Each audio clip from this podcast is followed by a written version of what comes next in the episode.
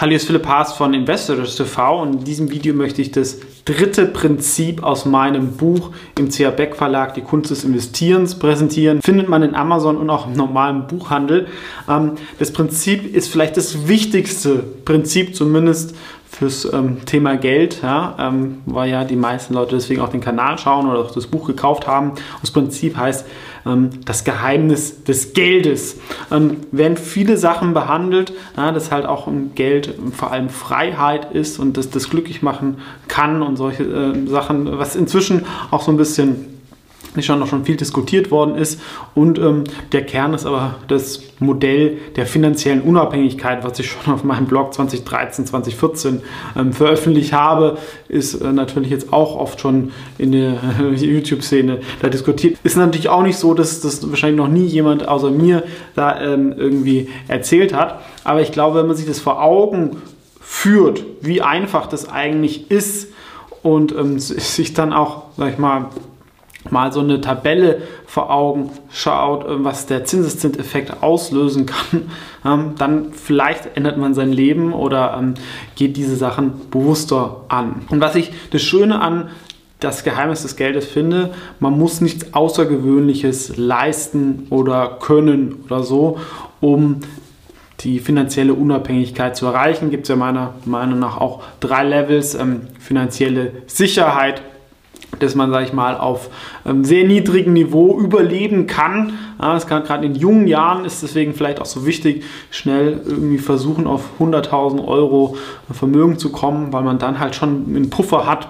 Man wird nicht nervös, wenn man einen Job verliert oder man kann theoretisch sogar in einem ähm, äh, Land leben, wo die Lebenshaltungskosten niedrig sind, wenn man da irgendwie 10% Rendite schafft oder ein bisschen mehr kann das ja schon reichen ja, äh, und man hat ein bisschen Puffer. Finanzielle Unabhängigkeit, wenn man den normalen Lebensstil ähm, so bestreiten kann, wie man jetzt aktuell lebt und das halt aus ähm, passiven Einkommen. Denn für mich bedeutet Luxus und Reichsein, wenn man seine Lebenshaltungskosten ähm, ohne Arbeit ja, ähm, erzielen kann. Also dass man sollte natürlich immer noch arbeiten, glaube ich, fürs äh, Glück und so, aber dass man es nicht mehr muss. Ja.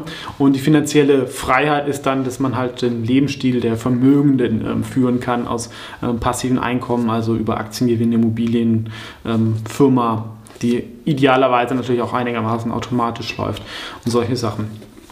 Was ist jetzt das Modell der finanziellen Unabhängigkeit? Ähm, warum ist das so einfach und warum muss man da nichts Außergewöhnliches können? Es gibt drei Disziplinen. Man muss, wie gesagt, in keiner Weltklasse sein, ganz wichtig, aber darf in keiner schlecht sein.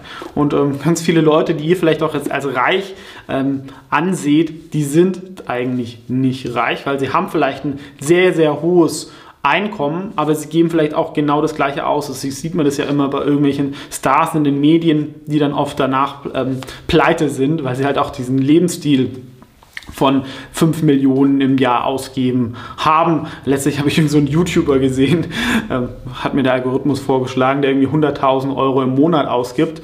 Ja, ähm, der ist wahrscheinlich schon ziemlich weit oben von der Einkommensskala. Und es kann natürlich auch mal sein, dass man da nicht mehr so populär ist und ähm, vielleicht steigen dann die ähm, Ausgaben weiter und dann ist man irgendwann trotzdem pleite.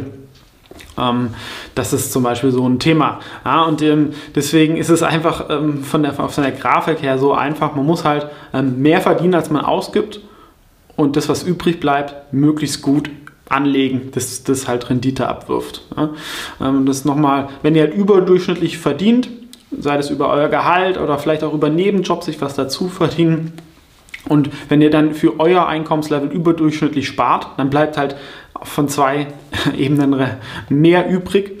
Und das, was übrig bleibt, das darf man halt dann nicht sparen, irgendwie aufs Konto tun, ja, gerade in Zeiten von Inflation, da wird es aufgefressen, ähm, sondern man sollte es in Aktien oder Immobilien oder vielleicht ein eigenes auch Unternehmen ähm, stecken. Gerne natürlich auch in meinen Aktienfonds zum Beispiel. Das ist auch steuerlich ähm, effizient. Äh, keine Empfehlung, muss natürlich jeder selber wissen. Aber wenn man das halt macht, dauert natürlich eine gewisse Zeit. Das ist kein Sprint, sondern Marathon. Aber dann erreicht man irgendwann halt auch diese ähm, finanzielle Unabhängigkeit. Ja, und das ist meiner Meinung nach das Geheimnis des Geldes, dass Geld halt einem die Freiheit ermöglichen kann, das Leben zu führen, was man möchte, unabhängig, dass man auf andere angewiesen ist und man muss halt diese ein paar Basics da verstehen. Besser wird es aber, wie gesagt, in dem Kapitel 3 oder Prinzip 3 des Buches Die Kunst des Investieren von mir erklärt. Wie gesagt, gerne kaufen, Link ist in der Beschreibung.